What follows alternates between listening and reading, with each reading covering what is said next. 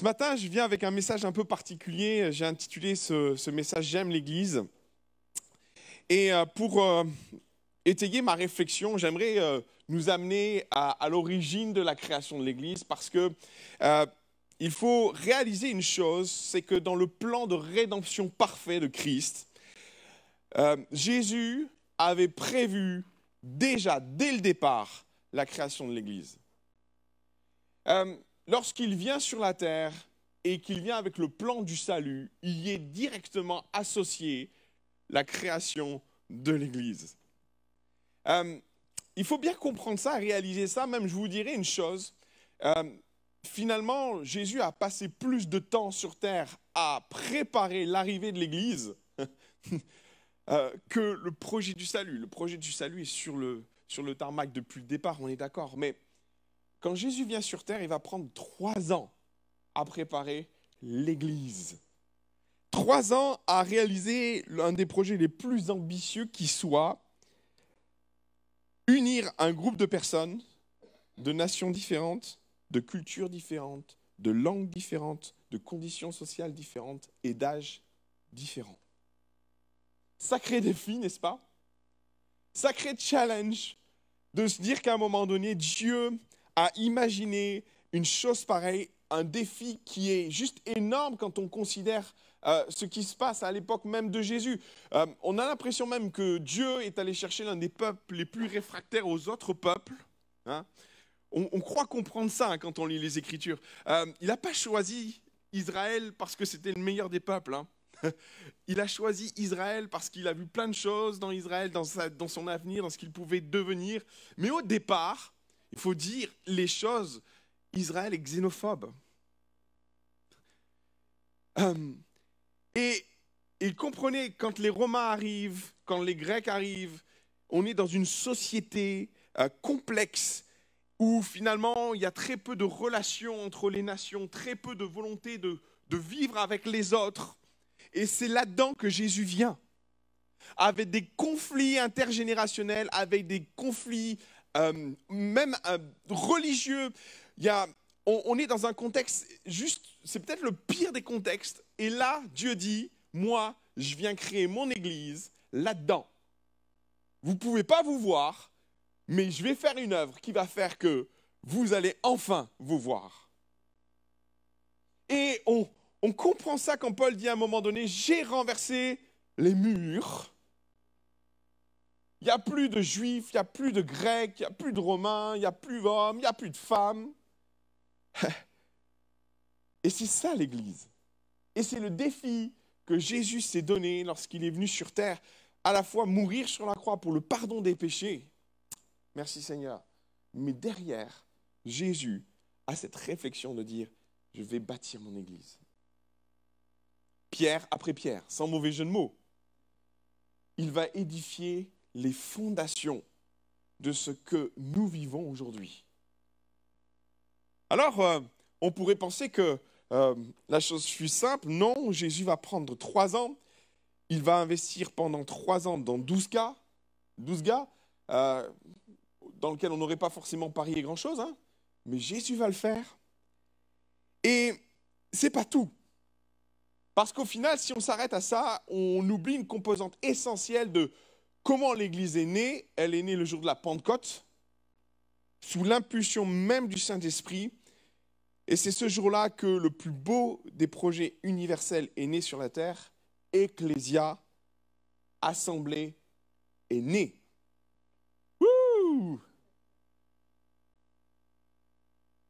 ce jour-là, les Juifs de différentes nations, parlant de différentes langues, ayant des cultures très différentes, se sont donnés à Jésus pour former l'assemblée. Ecclésia veut dire assemblée. Et à partir de Actes chapitre 2, verset 42, si tu peux afficher le texte, voilà ce qu'ils ont commencé à vivre alors qu'ils sont différents, alors qu'ils sont de cultures différentes, de langues différentes, de nations différentes.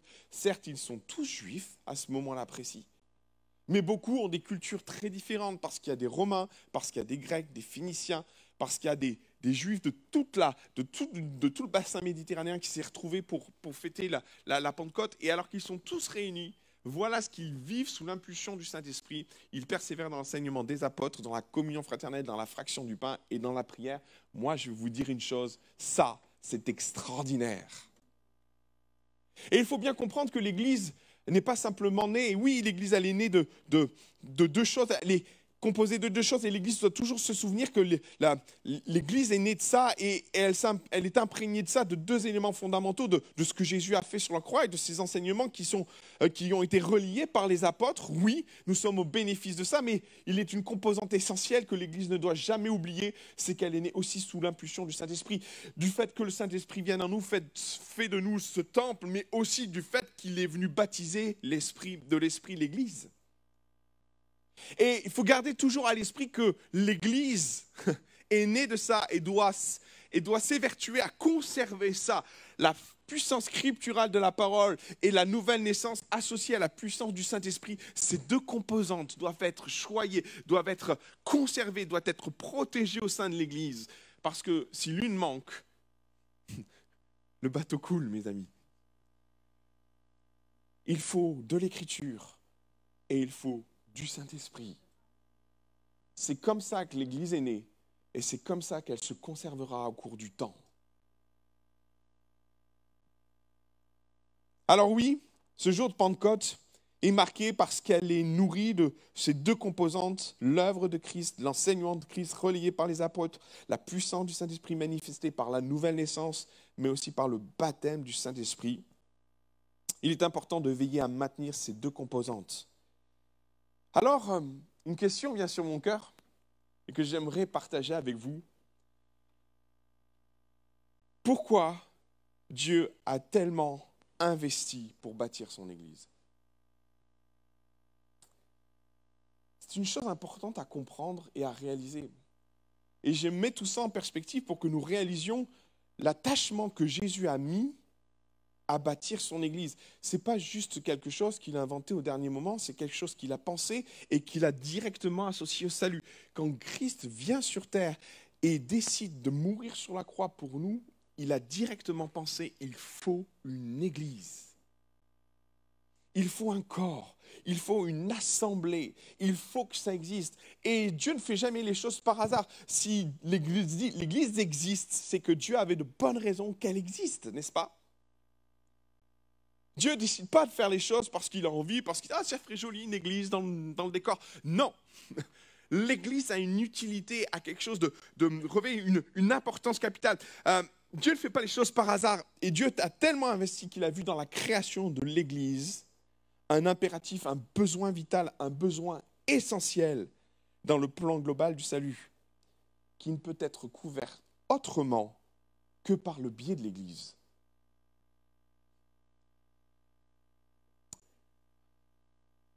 Pourquoi je dis ça?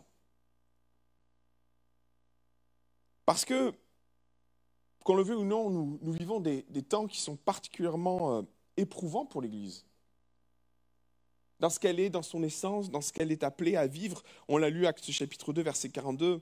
L'Église vivait ça, est appelée à vivre ça. Il persévérait dans l'enseignement des apôtres, dans la communion fraternelle, dans la fraction du pain, et dans la prière, à l'époque, ils n'avaient pas Zoom. Hein.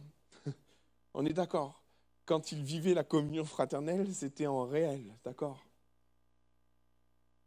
Aujourd'hui, euh, nous vivons des temps qui sont tellement particuliers, euh, parce que c'est autant un, défi pour l'Église de vivre euh, ce que vivait l'Église à l'origine,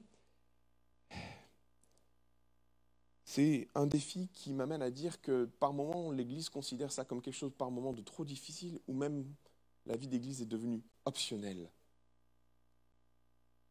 Si Dieu pense que l'Église est une nécessité, si Dieu pense qu'au travers de l'Église, il est capable de répondre à des besoins fondamentaux, pour autant, on a le sentiment qu'aujourd'hui l'Église est éprouvée dans le fait de vivre la communion fraternelle.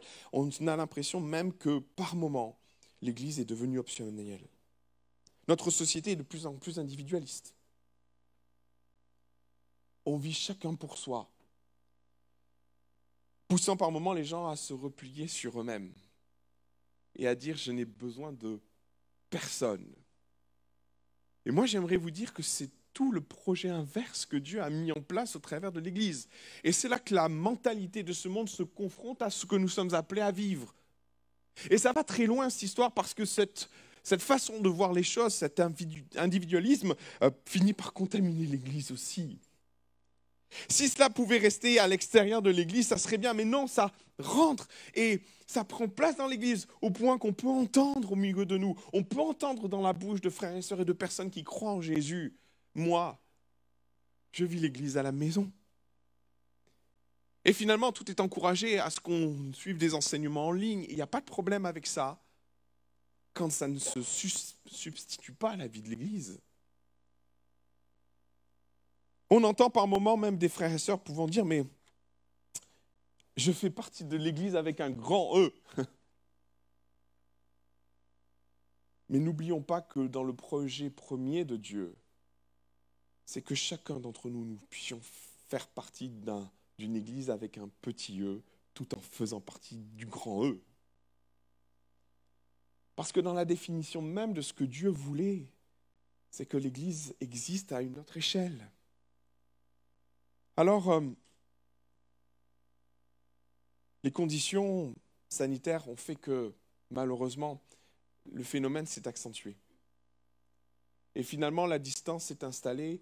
Et si, de prime abord, euh, nous sommes tous d'accord sur la nécessité de, de ce que peut être l'Église et de ce que nous devons vivre dans l'Église, dans les faits, le Covid nous a fait mal. Pour certains, elle a amené euh, à décrocher complètement, à ne plus vivre la foi. Pour d'autres, c'est une distanciation physique et spirituelle qui s'est installée. On ne vit plus l'Église. Alors, euh, comprenez-moi, je veux juger personne ce matin et je veux mettre mal à l'aise personne. Peut-être en particulier ceux qui sont peut-être en ligne en train de nous écouter. Mon but n'est pas celui-là. Au contraire, j'aimerais juste rappeler à l'Assemblée que nous sommes, que l'Église est appelée à vivre des choses dont chaque personne a besoin. Quelle est la réponse à les choses que nous avons chacun besoin de vivre intérieurement et qu'elle a été prévue par Dieu dans un objectif Alors au lieu de peut-être amener les uns et les autres sur le terrain de la culpabilité. Comprenez-moi, ce n'est pas le but. Je ne veux pas culpabiliser quelqu'un de ne pas venir à l'église physiquement ce matin. J'aimerais juste partager pourquoi j'aime l'église. Pourquoi j'aime l'église? Plutôt que d'envoyer un message qui va culpabiliser les uns les autres en avançant l'idée que vous n'êtes pas là et vous n'êtes pas là physiquement, ce n'est pas mon cœur ce matin, mais j'aimerais vous dire simplement et vous encourager à comprendre ce que Dieu veut que nous vivions en tant qu'Église.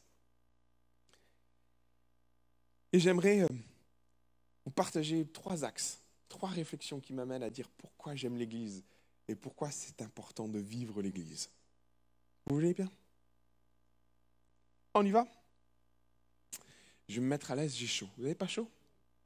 J'ai l'impression qu'il y a de la clim? Ouais, c'est ça un petit peu.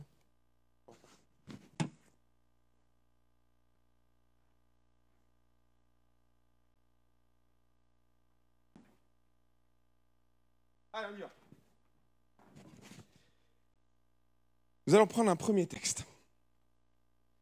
On va avancer. Romains chapitre 12, verset 4. Car comme nous avons plusieurs membres dans un seul corps et que tous les membres n'ont pas la même fonction, aussi nous qui sommes plusieurs, nous formons un seul corps en Christ et nous sommes tous membres les uns des autres. Amen. Euh, le premier point que je voudrais soulever et qui me passionne vraiment, et que j'aime, c'est que nous sommes tous, vas-y, mets là la vignette s'il te plaît, c'est que nous sommes tous très, très, très, très, je pourrais continuer longtemps, différents. Vous savez quoi? C'est une réalité que je comprenais quand je la lisais parce que c'est ce que ce texte amène. Hein. Il y a quand même une grande différence entre une main et une langue. Il y a quand même une grande différence entre un cheveu et un œil. Et vraiment, mes frères et sœurs, je voudrais nous amener à réaliser une réalité, c'est que nous sommes tous très, très différents. Et vous savez, l'Église, c'est comme un couple. Quand on se marie ou quand on commence à se fréquenter, on a l'impression qu'on se ressemble beaucoup. Même, je vous dirais, on se cherche plein de points communs. Je ne sais pas si vous voyez ce que je veux dire. On a tellement envie que ça fonctionne qu'on a envie de se rassurer en se disant Ah ouais, on pense pareil. Ah ouais, on aime les mêmes trucs.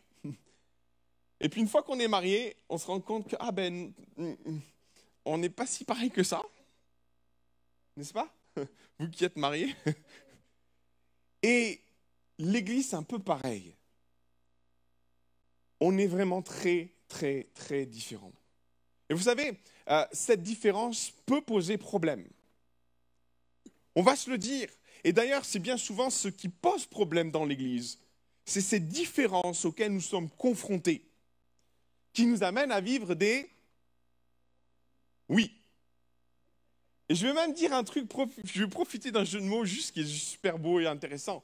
Des différents nés des différents, avec un D. Et vous savez quoi? Dans l'Église, on peut combattre ces différents. Dans l'Église, on peut faire des chevals de bataille des différences qui nous composent. Tu peux tenter de changer la personne qui est à côté de toi. Tu peux tenter de la faire évoluer, tu peux essayer de la transformer. Et quand on prend ce texte qui est juste fabuleux, où il est parlé des membres, que l'Église est formée de plusieurs membres, c'est juste fabuleux ce texte. Tu peux changer, essayer de changer quelqu'un qui a un pied en oreille. Mais je vais vous dire, ça va être très compliqué. Et pour autant, vous savez, ce qui est extraordinaire dans cette image, c'est que les deux, autant le pied que l'oreille, ont la même essence.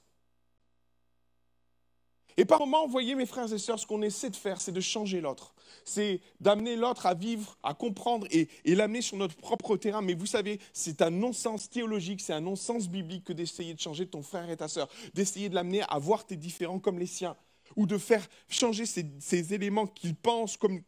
C'est un non-sens. La Bible le, partage. On fait partie tous d'un même corps et il faut accepter qu'on soit différents. Même, je vous dirais, c'est même, ça va même au-delà de ça, c'est de comprendre que on peut comprendre qu'on est tout différent, mais c'est de comprendre ces différences. Et de comprendre que derrière ces différences, il y a un projet de Dieu. Ça, c'est pas évident. Parce que de prime abord, quand on vit les différences, oh la vache, on est un peu comme les fils des BD, on a envie de faire tomber la foudre. Vous voyez de quel texte je parle? Et vous savez ce que Jésus va dire? Vous savez pas de quoi vous parlez, les disciples, taisez-vous. Euh, on a l'impression que des fois, dans ce qu'on est appelé et dans ce qu'on vit dans l'Église, ces différents sont des sources de différents. Et Dieu veut nous challenger à comprendre ces différences à les accepter et avoir dans ces différences une richesse.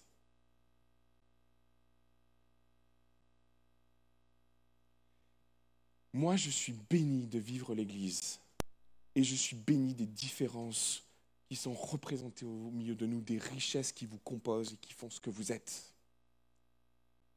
Et je voudrais que chacun d'entre nous puissions vivre ça ces différences, l'Église, le jour de la Pentecôte, l'a vécu et s'est nourrie de ces différences, s'est enrichie de ces différences. Et j'ai envie de, envie de croire que l'Église, elle est, elle, est cet ensemble de personnes qui sont tellement différentes et qui font le choix de dire ces différences. Soit on laisse le diable les utiliser pour qu'on ne se parle plus, qu'on se voit plus, qu'on se comprenne plus. Soit on décide de comprendre le plan tellement subtil de Dieu à nous amener à évoluer et grandir de ces différences. On a des différences majeures avec mon épouse. Elle est là, j'en profiter, merci ma chérie. On vit des différences majeures avec mon épouse. Ces différences, on ne les a jamais matérialisées jusqu'au moment où on nous a fait comprendre qu'on était très différents foncièrement. Moi, je crois dans une chose extraordinaire, c'est que Dieu sait ce dont on a besoin. Et vous savez quoi? Dans ce qu'on a besoin, il faut accepter que Dieu mette à côté de nous quelqu'un qui va venir avec ces différences, compléter nos besoins. Parce que si moi j'ai des choses, mon épouse en a d'autres. Et il faut que si Dieu veut me faire grandir, si Dieu veut m'amener à aller plus loin, à aller de l'avant, il faut qu'il mette quelqu'un qui soit foncièrement différent de moi pour me challenger dans ce que je suis et que, que, j'accepte et que je comprenne dans les éléments que, dans lesquels j'ai besoin d'évoluer. Euh, une fois, on est parti en Italie avec mon épouse. je l'ai déjà raconté cette histoire. On est partis tous les deux en Italie. C'était euh, un temps, on devait rejoindre notre famille en, euh, en Savoie, donc on est passé par, par l'Italie. Et euh, l'Italie, c'est magnifique, hein c'est plein, extraordinaire, magnifique. Et alors qu'on est en route, on est sur l'autoroute, on, va à fond, euh, ma femme me dit Arrête-toi, arrête-toi, arrête-toi.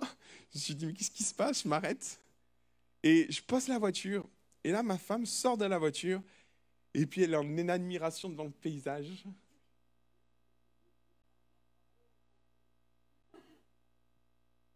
Et moi, je dis Qu'est-ce que tu fais? Qu'est-ce qui se passe? Il y a un problème. Elle me dit, mais regarde comme c'est beau. Ces différences vont nous challenger et nous challenge dans l'Église, mes frères et sœurs. Mais j'ai compris une chose vraiment importante ce jour-là, c'est que toute ma vie, je suis passé à côté de quelque chose. Et sur le moment, ça m'a fait râler, parce que quand on est un homme, on aime bien, quand on prend l'autoroute, on va à un point A, on va à un point B le plus rapidement. Euh,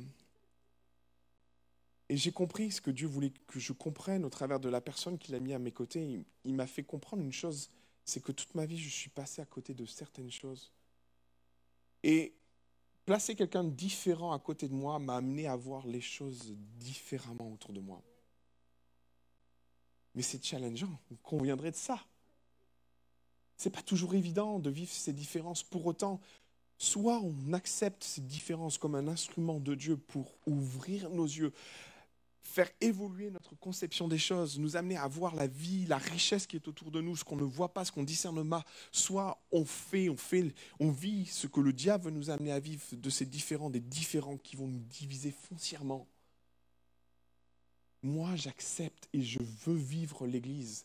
Et je veux vivre ces différences comme une richesse et comme une volonté qu'a Dieu de nous faire grandir, de nous faire évoluer, de nous challenger dans nos conceptions, dans ce qu'on comprend, et d'enrichir notre perception de la vie et des choses et du ministère et de la vie de ce que peut être l'Église. Amen. J'ai plus beaucoup d'amen, c'est pas grave.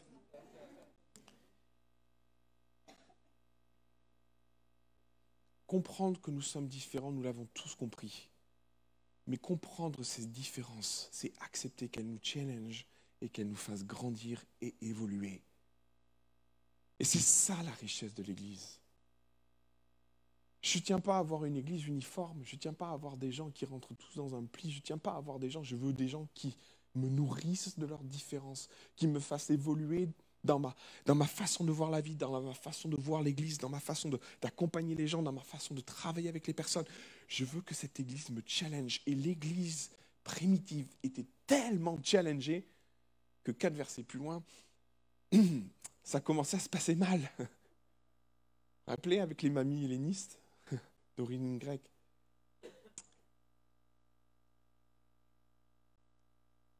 Soit tu fais de ces différences une occasion au diable de nous diviser, soit tu acceptes le projet de Dieu de faire ces différences un élément qui va t'enrichir. Et moi, je vais encourager les différences parce que j'ai envie d'être enrichi. On était dans une église à Paris où se fréquentait une trentaine de nationalités en même temps. Je ne sais pas si vous imaginez le brassage. Et j'ai trouvé ça extraordinaire extraordinaire. Ça nous a tellement enrichi avec mon épouse d'être confronté et de côtoyer d'autres.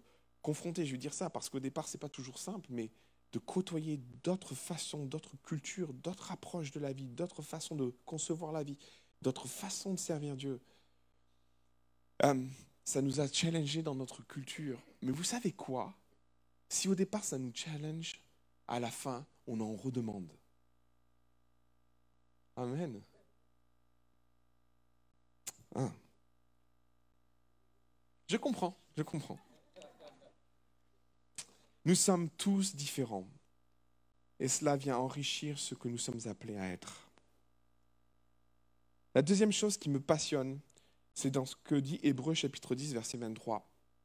Veillons les uns sur les autres, pour nous exciter à la charité, aux bonnes œuvres. N'abandonne pas nos assemblées, car c'est la coutume de quelques-uns, mais exhortons-nous réciproquement, et cela d'autant plus que vous voyez s'approcher le jour. Vous savez, de ce texte, je pourrais faire trois prédications. Je vais vous la faire court en cinq minutes. Il y a trois verbes qui sont juste extraordinaires. Veillons, excitez-vous et exhortez-vous. Veillons, c'est pas surveillons non plus. Hein? On est d'accord hein? Il y a de la bienveillance dans veillons. Qui a remarqué mon t-shirt pourri?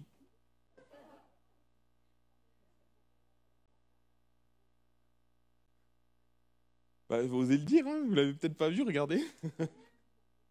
Euh, qui s'est dit à un moment donné, à la fin du culte, je vais aller le voir, je vais lui dire, Pierre, euh, mets ta veste, c'est peut-être mieux.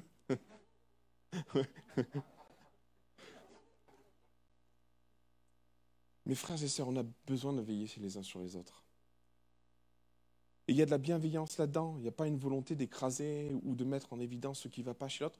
Euh, je trouve que dans l'attitude des fils de Noé et d'un des fils de Noé qui, est venu appeler ses frères et qui a, jeté le propre sur son père, euh, il y a une dimension différente au fait de veiller et d'avoir et d'amener la bienveillance qu'il faut amener et je veux nous encourager à vivre cette bienveillance, à être capable de dire à quelqu'un avec beaucoup d'amour, hé, ton t-shirt il est pourri.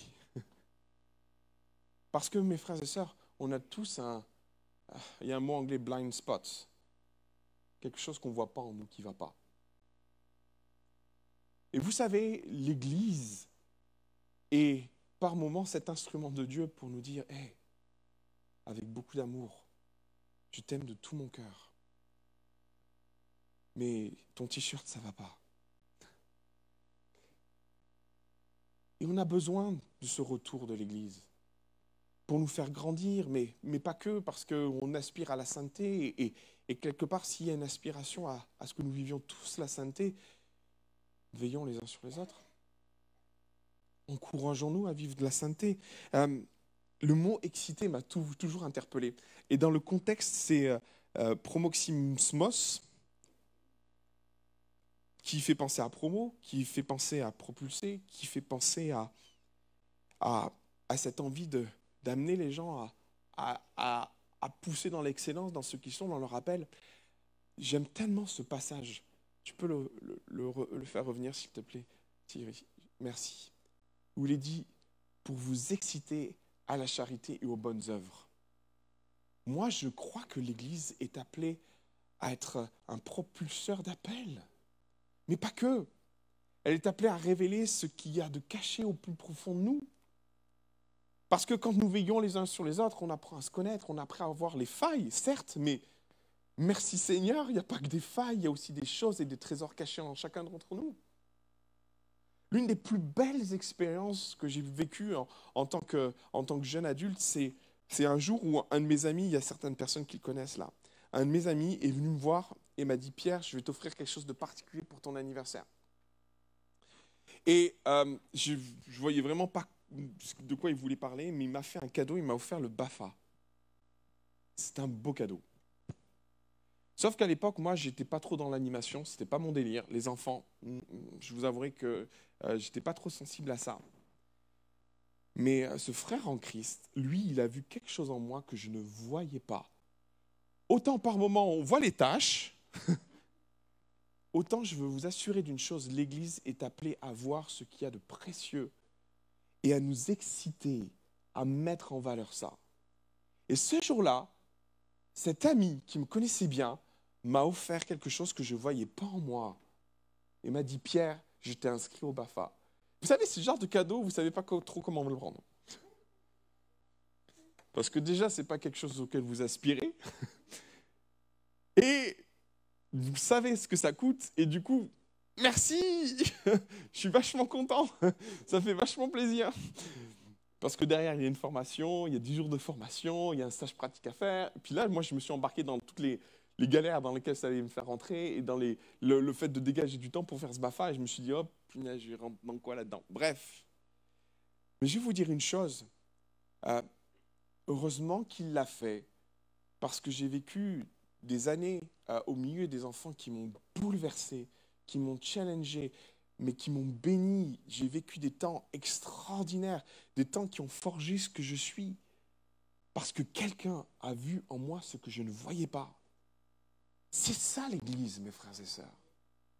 C'est cette capacité qu'elle a à d'exciter en nous les bonnes œuvres, cette capacité qu'elle a à voir en chacun de nous ce qu'on ne voit pas nous-mêmes, cette capacité autant à un moment donné de dire il y a des choses qui ne vont pas, mais aussi de mettre en valeur ce qui a besoin d'être mis en valeur avec une, une, une présence d'esprit, avec une, une, une clarté que sur nous-mêmes on ne voit pas. Lui a vu quelque chose que je n'ai pas vu et il a eu raison.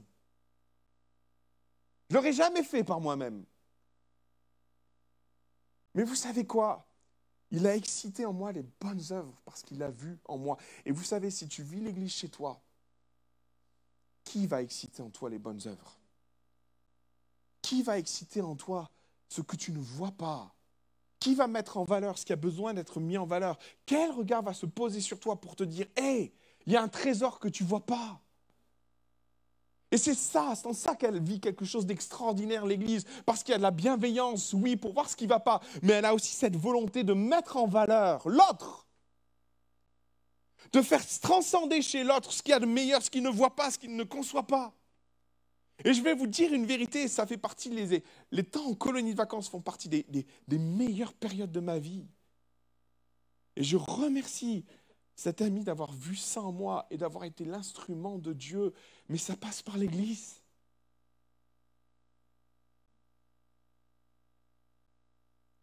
Mes frères et sœurs, l'Église, elle est appelée à veiller, elle est appelée à exciter, mais elle est appelée à exhorter et encourager.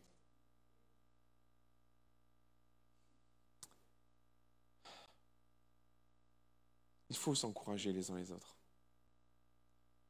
Et vraiment, l'Église est un lieu d'encouragement. Euh, je disais ça, mais la France est atteinte de sinistrose. C'est terrible ça. La sinistrose, c'est cette capacité de voir tout en noir. Tout ce qui ne va pas. La France est, particulièrement euh, éprise de, de, cette façon de voir les choses, où à un moment donné, on va voir plus facilement ce qui ne va pas que ce qui va. Est-ce que l'Église peut être différente dans un monde qui voit tout en noir? Est-ce que l'Église, elle ne peut pas être un oasis d'encouragement? Est-ce que l'Église, elle ne peut pas être un lieu où, euh, waouh, ça a été extraordinaire.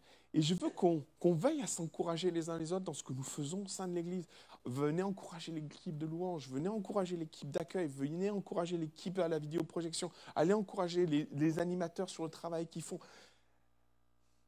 Ayons plus de facilité à encourager qu'à descendre. C'est l'appel de l'Église. Et d'ailleurs, il le dit, n'abandonnez pas vos assemblées, parce qu'au final, quelque part, à force de, vivre le monde dans l'Église, on finit par amener le pessimiste, et ce qui, le pessimiste, c'est ce qui ne va pas.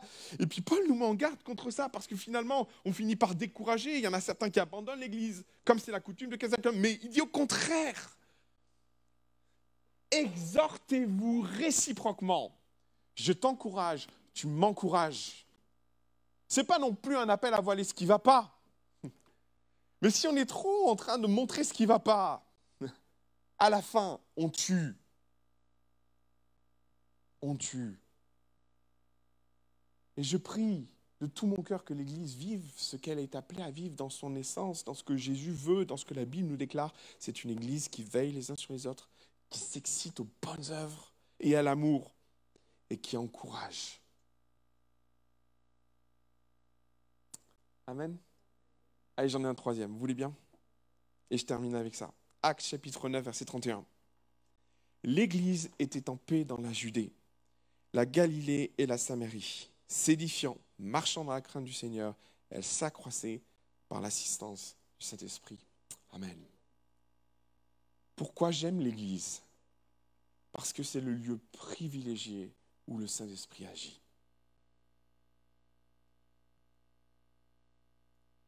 Qu'on le veuille ou non, c'est le lieu privilégié où l'Église est appelée à exercer toute la puissance du Saint-Esprit. Autant par la prière les uns pour les autres. Moi, je crois qu'au milieu de nous, Dieu a mis des, dons de guérison. Amen. Je crois que Dieu a mis au milieu de nous des prophètes. mais c'est clairement l'espace privilégié où le Saint-Esprit agit. Et notez une chose, c'est le texte suivant, je trouve ça tellement beau de, comprendre dans quelle dynamique. 1 Corinthiens chapitre 12 verset 7. Or, à chacun, la manifestation a été donnée pour l'unité, l'unité chaque commune. En effet, à l'un a été donné par l'Esprit une parole de sagesse, à l'autre une parole de connaissance selon le même esprit, et à l'autre, à un autre, la foi par le même esprit, et à un autre, le don de guérison par le même esprit, à un autre. Vous savez quoi? Il y a tellement d'autres qu'on est fatigué de les dire. Mais Paul clairement manifeste une réalité spirituelle, il y a diversité de dons, et ils sont appelés à s'exprimer dans des personnes qui sont différentes. Tu peux avoir un don, vivre l'Église à la maison, tu peux te priver des huit autres dons Hein? Je pose une question. Mais quand on s'isole, mes frères et sœurs, quand on décide de vivre l'Église dans une forme d'isolement, on se risque à passer à côté de ce que Dieu veut entreprendre par son Saint-Esprit. On va attendre un petit peu. Vous voulez bien? Notre petite sœur se sent pas bien. Pas de souci.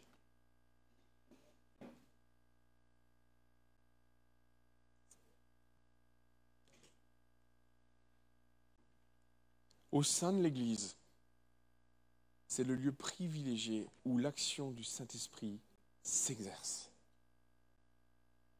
autant on est appelé à exercer la vie de l'Esprit à l'extérieur de l'Église, autant Dieu privilégie aussi l'action du Saint-Esprit au sein de l'Église. Elle parle de l'édification de l'Église. Mais je veux t'encourager à vivre cette diversité, à vivre l'action du Saint-Esprit dans, ses plus beaux éléments, dans ce qu'elle est appelée à vivre. Il a été donné d'opérer des miracles, à d'autres la prophétie, à un autre de discerner les esprits, à un autre de discerner les langues, l'interprétation des langues.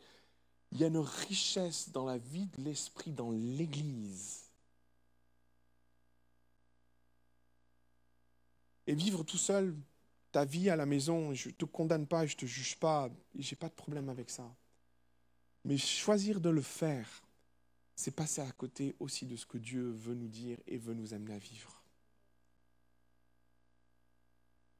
Je peux que t'encourager à prendre place dans l'Église, à vivre l'Église pleinement, à t'investir dans l'Église, à être source d'encouragement dans l'Église, à être source d'exhortation, à être celui qui veille avec bienveillance, pour être enrichi des différences qui nous composent et de vivre l'Église dans ce qu'elle a de plus beau et de plus riche.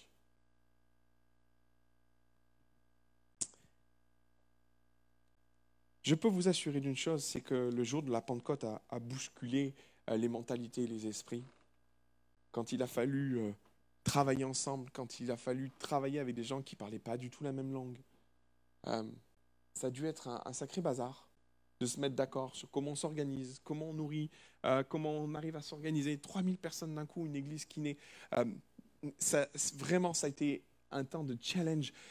Mais je crois qu'avec l'action du Saint-Esprit, avec cette volonté de vivre ce que, Jésus avait préparé et le désir de, s'enrichir des uns et des autres, dès le départ, ils ont construit une église qui avait envie d'avancer ensemble.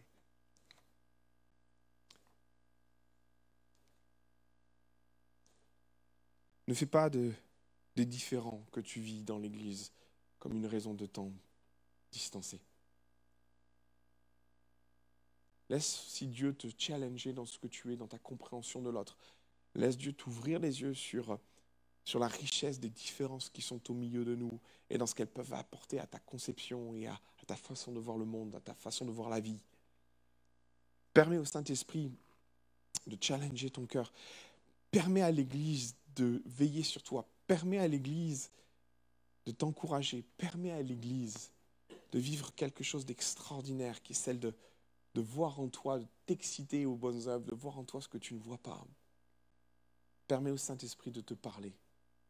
En vivant l'Église dans ce qu'elle peut t'apporter dans la richesse de l'exercice des dons.